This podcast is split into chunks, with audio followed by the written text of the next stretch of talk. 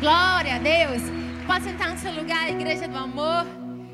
Nessa tarde, nós iremos mergulhar na palavra de Deus e aprender sobre um assunto que é essencial na caminhada de todo cristão. O tema da mensagem de hoje é cuidado com as decisões. Eu queria que você olhasse para essa pessoa que está do seu lado e falasse assim: meu irmão, cuidado com as decisões. Agora, olha para a pessoa que você decidiu falar em segundo lugar e fala assim: meu irmão, cuidado com as decisões. Você vai concordar comigo de que na nossa vida nós sempre tomamos muitas decisões. Hoje, por exemplo, você decidiu vir aqui no culto das 5. Você decidiu com qual roupa você iria vir. Você decidiu em qual lugar você iria sentar. E provavelmente agora você deve estar decidindo o que é que você vai comer quando acabar o culto lá no Food Park. Muitas vezes a gente para para entender como na nossa vida decisões elas são importantes. Mas a verdade é que nos atentar a como nós decidimos e ao que nós decidimos, na verdade vai poder nos levar ou a um caminho de crescimento ou destruição. Eu sei, gente, que tomar uma decisão nem sempre é fácil, principalmente se você é uma pessoa indecisa. Mas se tem algo que nós precisamos aprender é a tomar decisões acertadas. Eu acredito que para que a gente possa fazer isso, em primeiro lugar, nós precisamos ter sabedoria para sempre trilhar o caminho que o nosso Deus já sonhou que nós pudéssemos trilhar. Eu acredito que se tem algo que nós precisamos lembrar, mesmo que seja um pouco óbvio, é que se tem alguém que nós precisamos consultar para cada decisão da nossa vida, é o nosso Deus. Eu sei que, embora a gente saiba disso e fale milhares e milhares de vezes, muitas vezes na nossa caminhada e na nossa vida, a gente consulta todas as pessoas e, por último, o nosso Deus. Já viu aquelas pessoas que falam assim: ah, não, mas se chover hoje, eu sei que é um sinal de Deus para eu não ir para a igreja, não molhar a minha chapinha. Ou então, se um passarinho voar nesse segundo da esquerda para a direita, é um sinal de Deus de que eu tenho que me apresentar para aquela varoa e dizer: Eis que te digo que sou teu escolhido. Muitas pessoas colocam no universo, colocam nas coisas que muitas vezes não tem nem sentido, o poder de decidir coisas importantes na sua vida. Enquanto que quem de fato precisa ter esse papel é o nosso Deus. Deus nos trouxe aqui nessa tarde para que nós pudéssemos aprender a ouvir a voz certa e ser guiados pela voz certa.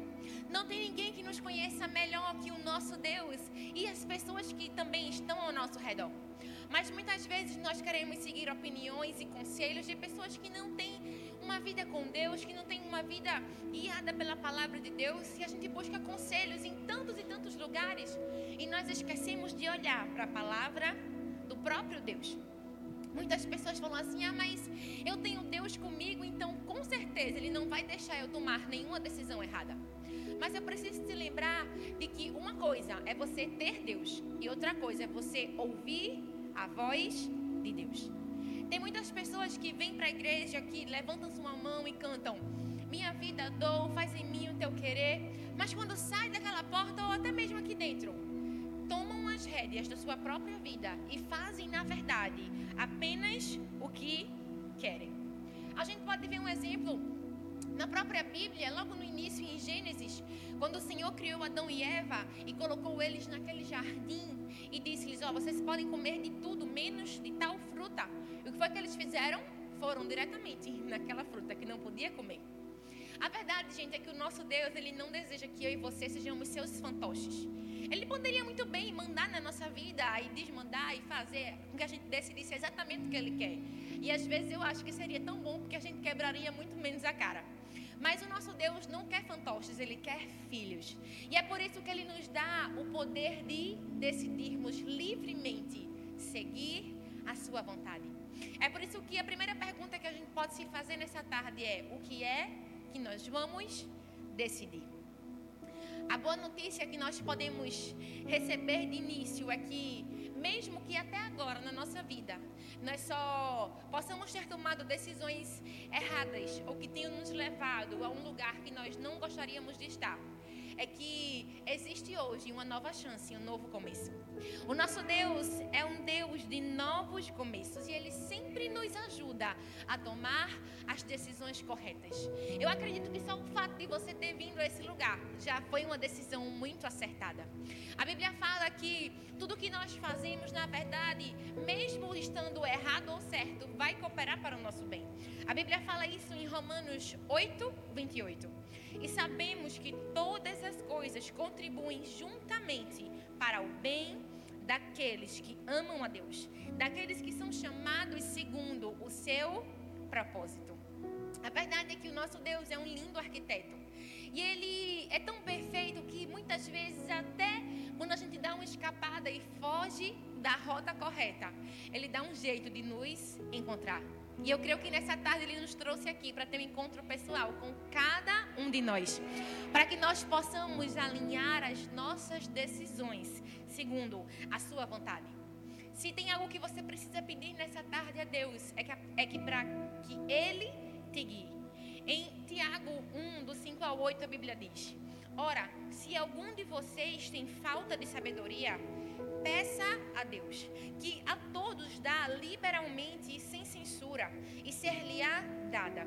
Peça, porém, com fé, não duvidando, pois aquele que duvida é semelhante à onda do mar, que é sublevada e agitada pelo vento. Não pense tal homem que receberá do Senhor alguma coisa. Homem vacilante que é, inconstante em todos os seus caminhos. Existe uma esperança para cada um de nós. Nós podemos pedir a Deus para que Ele nos guie e Ele com certeza nos responderá. Nós precisamos confiar em Deus e não em nós mesmos quando nós precisarmos de direção. Para isso, gente, é preciso humildade. Para que a gente reconheça que o nosso Deus sabe muito mais do que nós. Muitas vezes nós estamos numa posição em que achamos que nós sabemos o que é bom para nós, o que é melhor para nós. Mas muitas vezes lá na frente a gente percebe que a gente não sabia era de nada. É por isso que nessa tarde nosso Deus nos trouxe aqui para que nós possamos tomar decisões acertadas. Nada é mais difícil e, portanto, tão precioso do que ser capaz de decidir.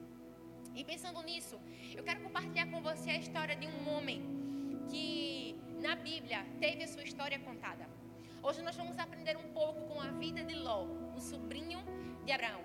Ele foi um homem que na sua vida não tomou tantas decisões acertadas. E é com ele que nós vamos aprender. Em primeiro lugar, o que nós podemos aprender com a vida de Ló é que as aparências enganam. Eu queria que você abrisse, por favor, sua Bíblia no livro de Gênesis. Está bem fácil aí no começo. Gênesis, capítulo 13. A gente vai ver um pouco da trajetória de Ló e de tudo o que ele passou na sua vida. Nós vamos perceber como de fato ele tomou algumas decisões que fugiram da vontade de Deus e que, assim como ele fez, nós não podemos fazer.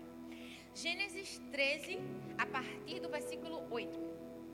A Bíblia diz assim: Então Abrão disse a Ló: Não haja desavença entre mim e você, ou entre os seus pastores e os meus. Afinal, nós somos irmãos. Aí está a terra inteira diante de você vamos nos separar. Se você for para a esquerda, eu irei para a direita. Se você for para a direita, eu irei para a esquerda. Olhou então Ló e viu todo o vale do Jordão, todo ele bem irrigado, até Zoar. Era como o jardim do Senhor, como a terra do Egito. Isso se deu antes de o Senhor destruir Sodoma e Gomorra. Ló escolheu todo o vale do Jordão e partiu em direção ao leste. Quando a gente para para ver um pouquinho da biografia de Ló, a gente descobre que ele foi filho de Arã e Arã era o irmão mais novo de Abraão. Ou seja, Ló era sobrinho do patriarca. O seu nome vinha do hebraico e significava, de acordo com os estudiosos, coberta.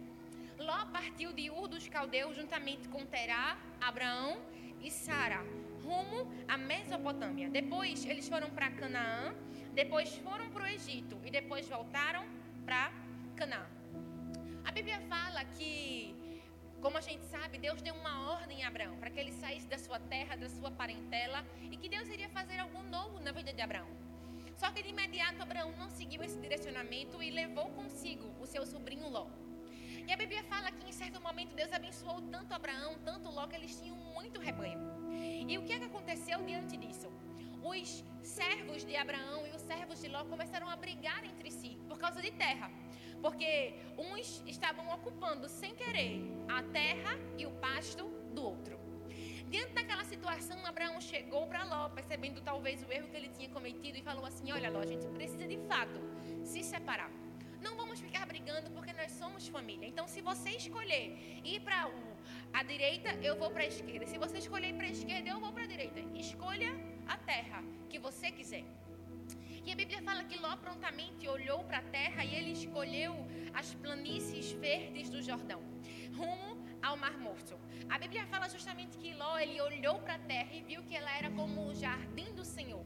E por causa disso, ele escolheu ir para aquele lugar sem saber que na verdade estava indo para Sodoma e para Gomorra, que logo logo seria destruída.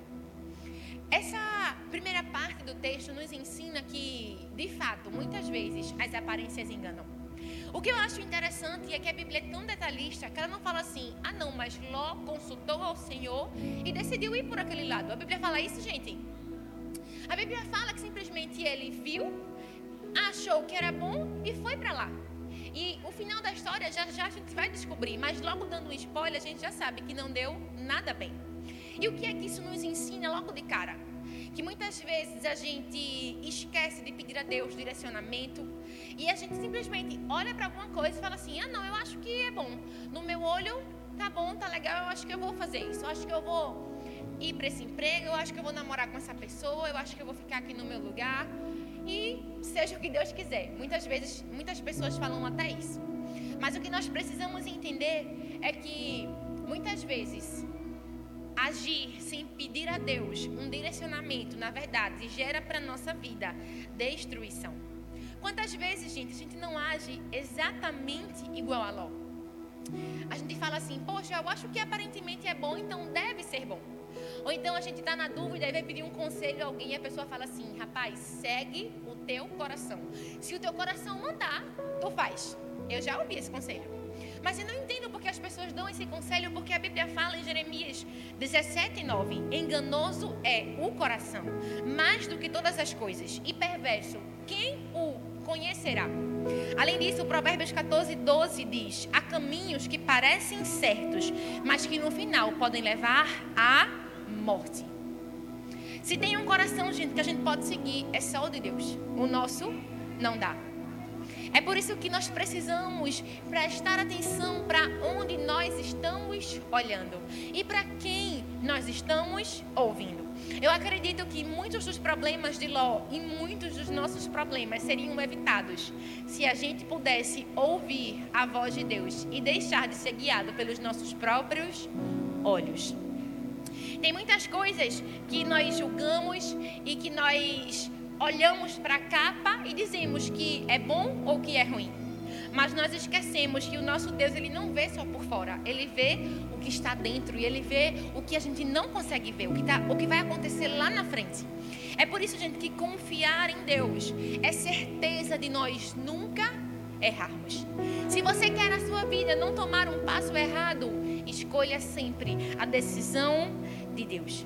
Nós precisamos aprender a decidir de acordo com a vontade de Deus, porque ela é boa, ela é perfeita e ela é agradável. Enquanto que a nossa vontade, talvez ela pode até ser boa no momento, mas muitas vezes lá na frente, ela vai trazer para nós consequências que nós não queremos.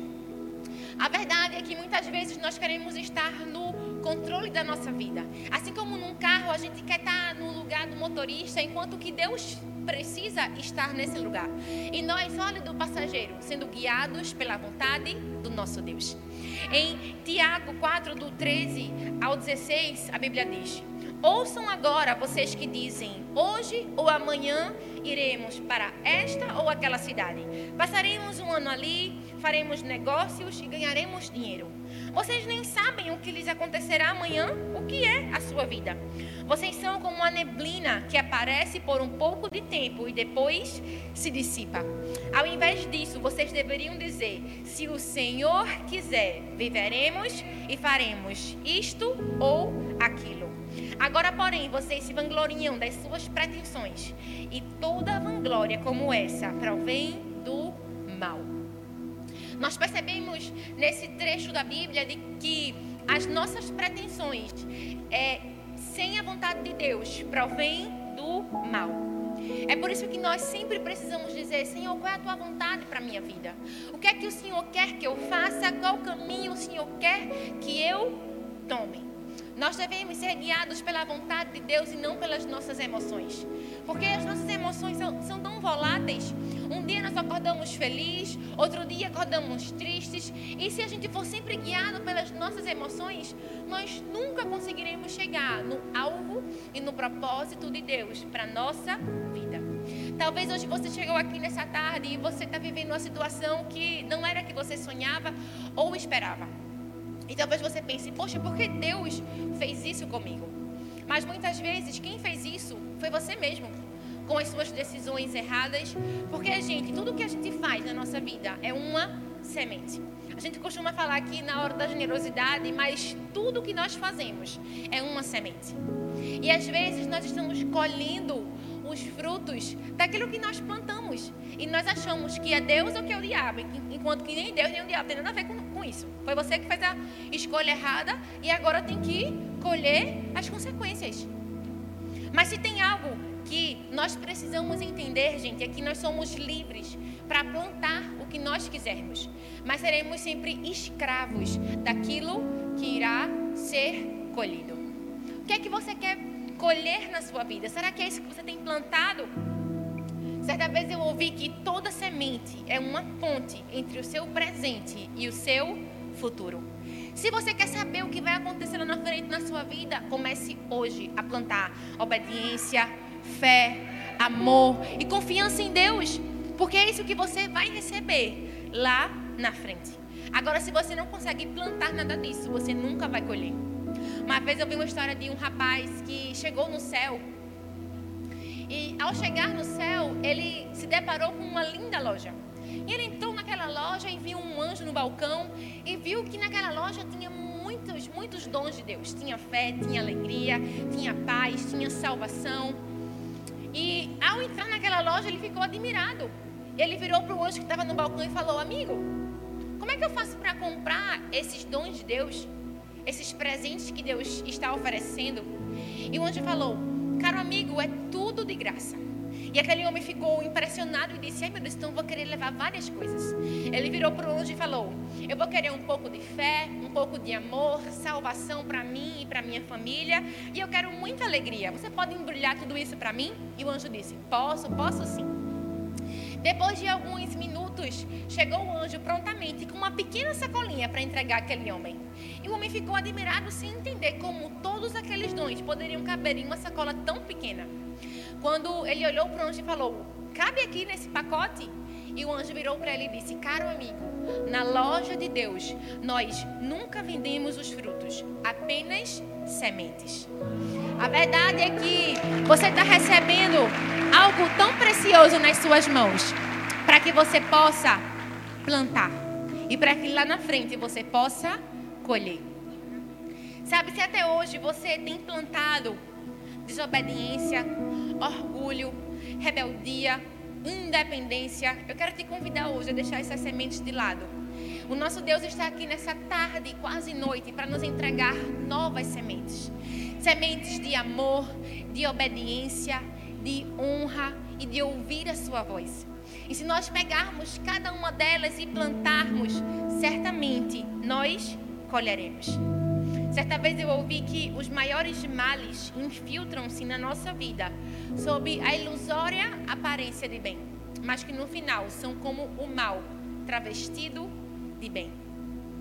Que nós possamos entender que nem tudo é o que parece.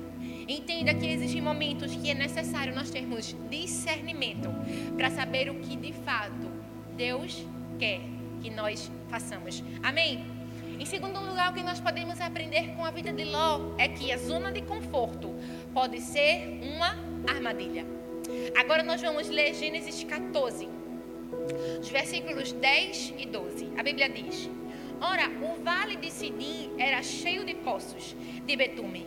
E quando os reis de Sodoma e de Gomorra fugiram, alguns dos seus homens caíram nos poços e o restante escapou para os montes.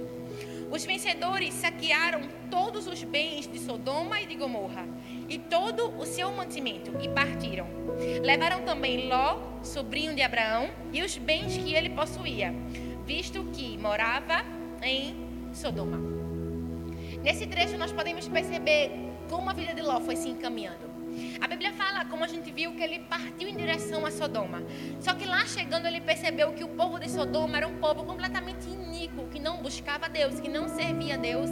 E Ló se incomodava com aquela situação, mas ele não poderia fazer mais nada porque já tinha se estabelecido naquele lugar. Então, depois de alguns dias, a Bíblia fala que se instaurou uma guerra. E diante disso, outros reis invadiram aquelas cidades e levaram muitos prisioneiros. Levaram os bens, as pessoas, a família. E dentre os prisioneiros estava quem? Ló. Não apenas Ló, mas também a sua família e os seus bens. De fato, Ló foi um prisioneiro das suas escolhas. A Bíblia fala que diante disso, Abraão foi socorrer o seu sobrinho, preparou uma tropa e conseguiu tirar Ló daquela situação. Mas o que, é que a gente pode aprender diante disso? Eu acredito que Ló, quando foi decidir e ir para um lugar diferente de Abraão, ele pensou em um lugar que fosse confortável. Ele correu justamente para a sua zona de conforto. Mas com esses trechos, a gente, a gente percebeu que a zona de conforto, na verdade, foi uma armadilha. Foi um lugar em que, na verdade, ele perdeu absolutamente tudo.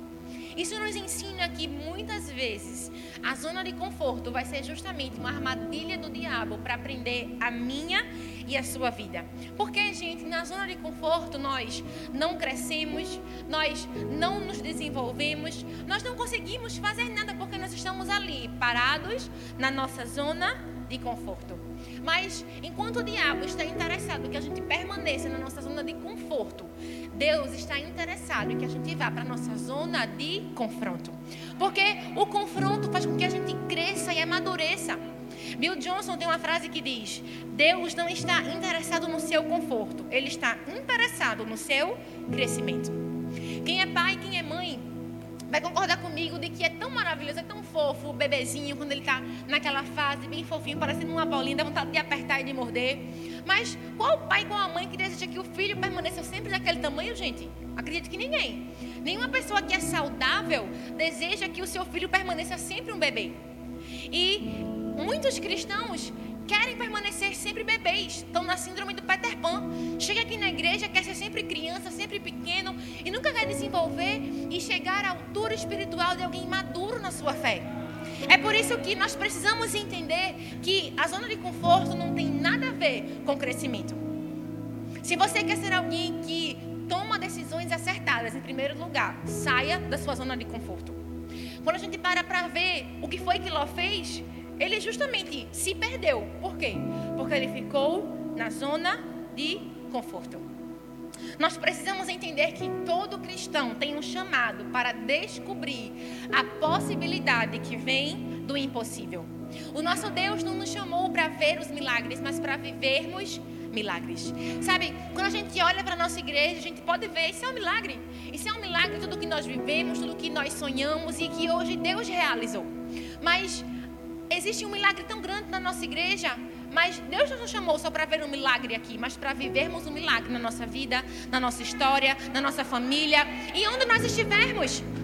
O nosso Deus deseja nos tirar da nossa zona de conforto e nos convida a fazermos história com Ele. Quando a gente olha, por exemplo, para Pedro, ele foi alguém que fez história. Por exemplo, quando ele estava num barco com vários discípulos e Jesus veio andando no meio de uma tempestade, Pedro fez algo que ninguém estava fazendo. ali no barco, mesmo diante de uma tempestade, de um mar revolto, era um lugar seguro. Mas Pedro, só para complicar, disse assim: Jesus, se é o Senhor mesmo, manda eu ir andando para o Senhor aí, andando sobre as águas. Eu acho que todo mundo disse: esse Pedro é doido. Mas a verdade é que foi na doidice de Pedro que ele desfrutou de um milagre que nenhum dos discípulos desfrutaram. O nosso Deus deseja que nós abandonemos o barco e corramos em direção aonde ele está. Sabe, o barco poderia até parecer mais seguro, mas não há lugar mais seguro do que ao lado do nosso Deus. Nós precisamos abraçar essa verdade para a nossa vida e aplicá-la nos nossos dias, porque só assim tomaremos boas decisões. E sair também da zona de conforto nos ensina a mudar de postura e mudar de rota. Tem muitas pessoas que aceitam a Jesus, que levantam sua mão e dizem: Senhor, minha vida agora é tua. Só que continuam vivendo a mesma vida de antes. Elas não mudam o seu jeito de ser, de falar, de se vestir. Elas continuam do jeito que elas estavam. Elas acham que pelo fato de que Deus as aceita como elas estão, que Ele permite que elas fiquem daquele mesmo jeito. Mas se tem algo que nós precisamos entender na palavra de Deus, é que todas as pessoas que tiveram um encontro real com Jesus tiveram a sua vida transformada. A prostituta deixou de se prostituir. O ladrão parou de roubar. O mentiroso parou de mentir. E por que você quer continuar na sua vida de mesmice? Se Deus te chamou para um lugar de transformação. Nós precisamos entender que o nosso Deus pregou um evangelho de transformação. Você pode parar de ficar preso a títulos, coisas ou pessoas na sua zona de conforto e pode permitir que Deus mude tudo de lugar.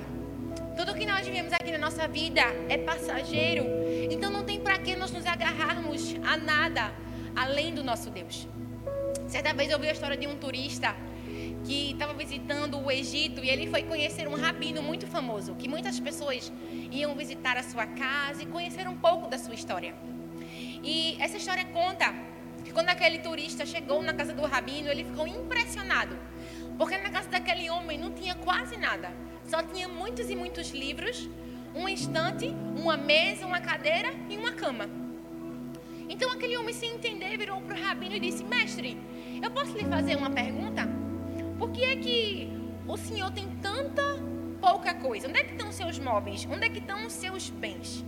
E aquele rabino, em vez de responder com afirmação, respondeu com outra pergunta. Ele virou para aquele homem e fez: Onde é que estão os seus bens? E o turista disse: Ah, rabino, eu estou aqui de passagem, eu não trouxe nenhum bem.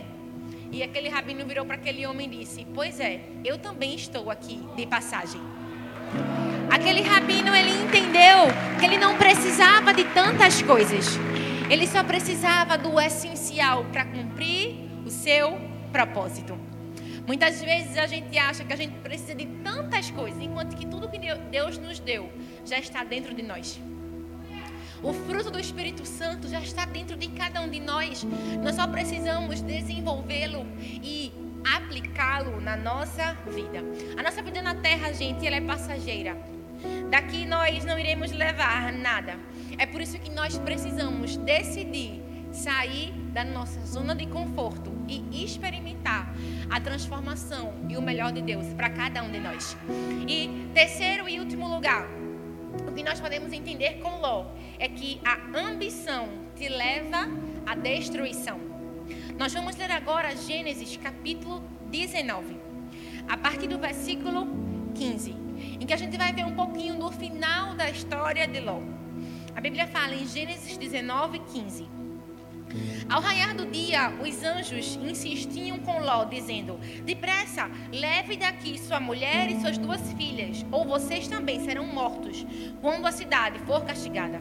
Tendo Ló hesitado, os homens o agarraram pela mão, como também a sua mulher e suas duas filhas, e o tiraram dali à força, e os deixaram fora da cidade, porque o Senhor teve misericórdia deles. Assim que os tiraram da cidade, um deles disse a Ló: Fuja por amor à sua vida.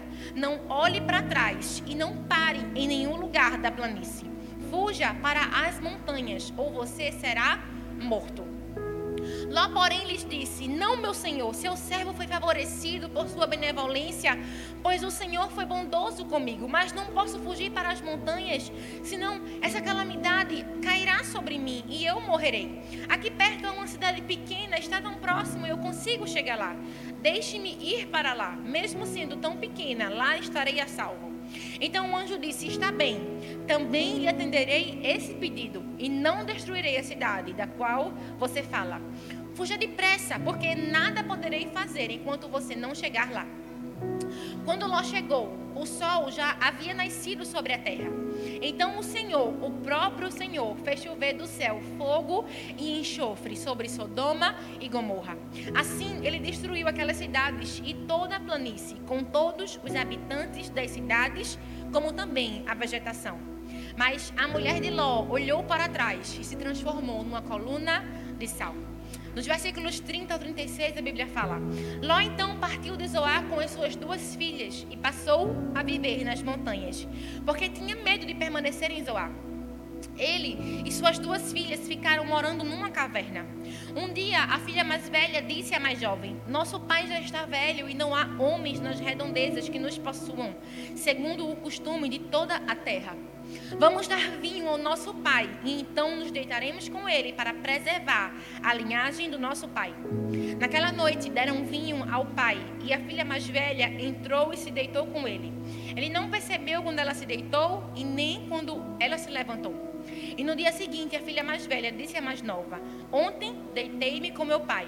Vamos dar-lhe vinho também essa noite e você se deitará com ele para que preservemos, preservemos a sua linhagem. Então, outra vez, deram vinho ao pai naquela noite. A mais nova foi e se deitou com ele. Ele não percebeu, nem quando ela se deitou, nem quando ela se levantou.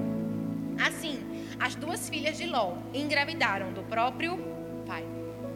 Meu Deus, que biografia. Eu acredito que o fim da história de Ló foi muito pior do que o seu começo.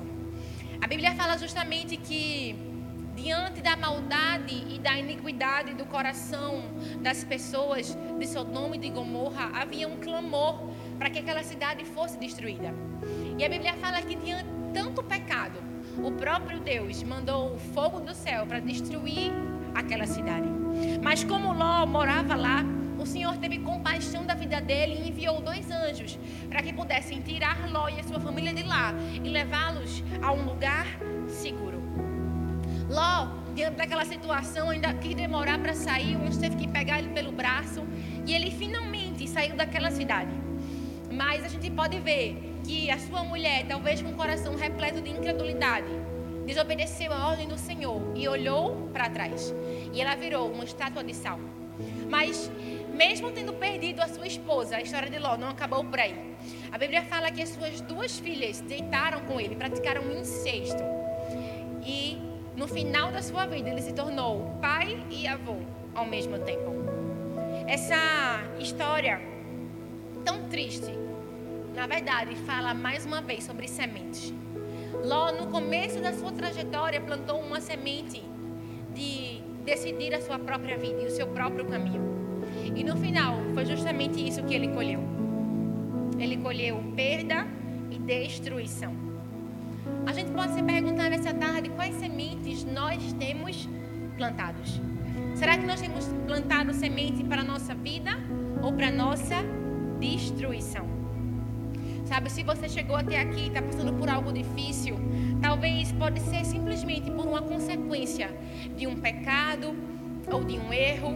Mas como nós já falamos aqui, existe hoje uma chance para cada um de nós recomeçarmos. Talvez Ló não teve essa chance e essa oportunidade, mas nós temos. Sabe, o nosso Deus não é um Deus carrasco que se alegra em ver os nossos erros, não. Ele é um professor sempre disposto a nos ensinar. Agora cabe a cada um de nós aprendermos e estarmos sensíveis a ouvir a sua voz. Muitas vezes na vida nós estamos com o coração cheio de ambição, cheio de arrogância, e nós só queremos, como dizem aí, vencer na vida e ter sucesso. E claro, gente, não é nada errado em querermos ser alguém bem-sucedido, crescer na vida, não.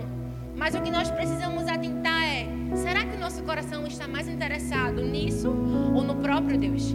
nós precisamos organizar as prioridades do nosso coração. Entender que, em primeiro lugar, deve estar o nosso Deus, o seu reino, e as demais coisas nos serão acrescentadas. Certa vez eu ouvi que, pensando em conseguir de uma vez só todos os ovos de ouro que uma galinha poderia dar, um homem a matou e abriu, apenas para descobrir que não havia nada dentro dela.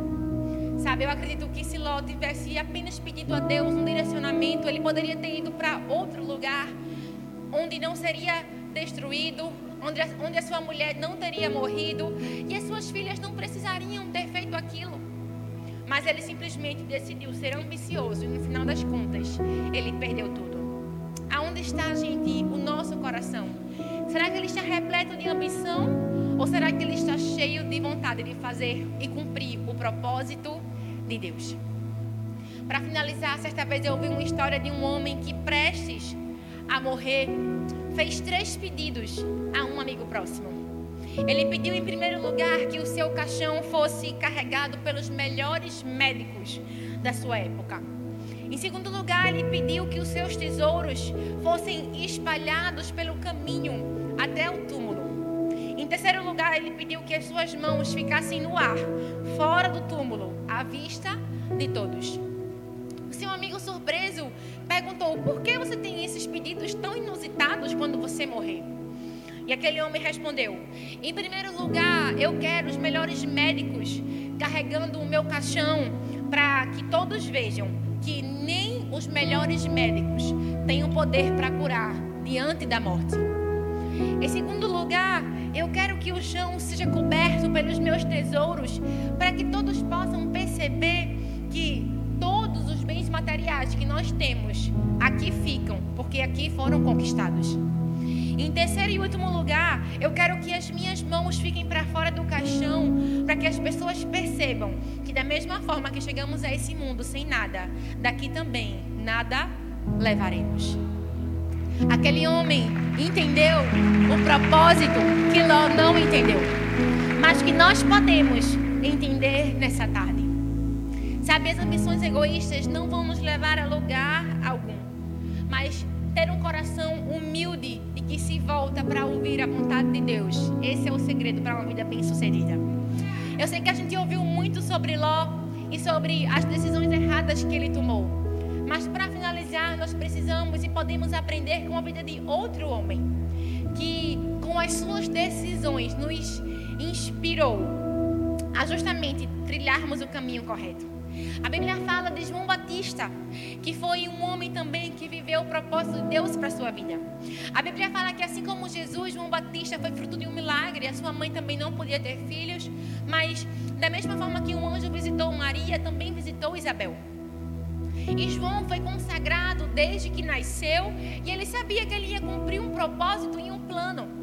E a Bíblia fala que em certo momento, quando ele estava cumprindo o seu propósito, os seus discípulos o seguiam, mas depois que Jesus foi batizado e começou a viver o seu ministério, muitos dos discípulos de João abandonaram ele para seguir Jesus. E diante daquele fato, algumas pessoas chegaram para João e perguntaram assim: Ô oh, João, mas tu não acha ruim não que os teus discípulos agora, agora seguem Jesus? E a Bíblia fala que João respondeu em João 3,30: Convém que ele cresça e que eu diminua. Meu Deus, essa é a resposta que nós precisamos dar. Convém que o Senhor cresça e que nós diminuamos. Convém que a vontade de Deus seja feita na nossa vida e não a nossa. Porque a nossa pode até parecer boa, mas do nosso Deus, ela é sempre melhor. É por isso que a Bíblia fala que o nosso Deus faz além do que pedimos, do que pensamos. Os pensamentos do nosso Deus são mais altos e mais elevados do que os nossos. Ainda que nós possamos ter grandes planos, nada se compara aos planos do nosso Deus para a nossa vida. E João Batista soube nos ensinar isso. Ele teve esse discernimento de entender que ele cumpriu o seu propósito. E isso era suficiente. Ele não queria que o seu nome fosse lembrado, não, mas que o nome de Jesus fosse lembrado. Que esse também seja o nosso desejo e o nosso sonho. Que a gente aprenda com João Batista e principalmente com o próprio Jesus a deixarmos as ambições egoístas de lado, porque elas podem nos destruir. Para finalizar, tem um versículo que eu amo muito, dois versículos que eu amo, que estão em Provérbios, capítulo 3, versículos 5 e 6, em que Salomão diz: Confie no Senhor de todo o seu coração e não se apoie no seu próprio entendimento. Lembre de colocar Deus em primeiro lugar em todos os seus caminhos, e Ele guiará os seus passos, e você andará pelos caminhos certos. Se você puder simplesmente decorar uma coisa, decore esse versículo. Confie no Senhor de todo o seu coração. Lembre dele em todos os seus caminhos e ele endireitará as suas veredas. Que nós possamos sair daqui nessa tarde aprendendo a tomar decisões certas. Entendendo que, em primeiro lugar, as aparências enganam. Em segundo lugar, a zona de conforto pode ser uma armadilha. E que, em terceiro lugar, a ambição pode te levar à destruição. Que você possa sair daqui nessa tarde, quase noite, falando como João Batista: Senhor, que o Senhor cresça e que, que, eu diminua. Que a tua vontade prevaleça e que a minha seja esquecida. Porque eu sei que a tua vontade sempre será melhor do que a minha. Eu queria que você ficasse de pé no seu lugar nessa tarde e que você fechasse os seus olhos e que no seu lugar pudesse fazer um compromisso com o próprio Deus, de não ser guiado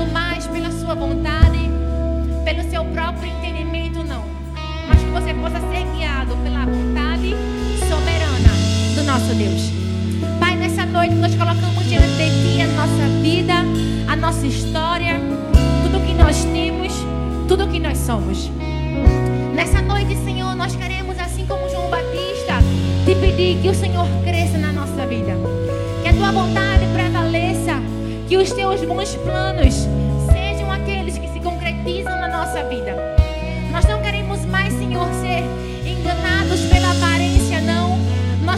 Queremos mais ficar na zona de conforto, não.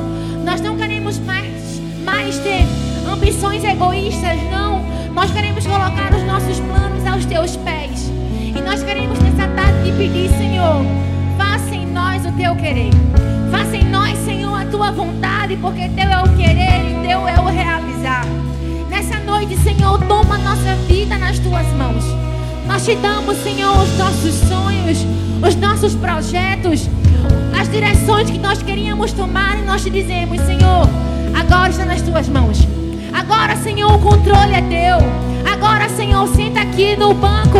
Toma o volante da nossa vida, Jesus. Nós queremos ser guiados, direcionados pela tua vontade, pela tua voz. É só a tua voz, Senhor, que nós queremos ouvir.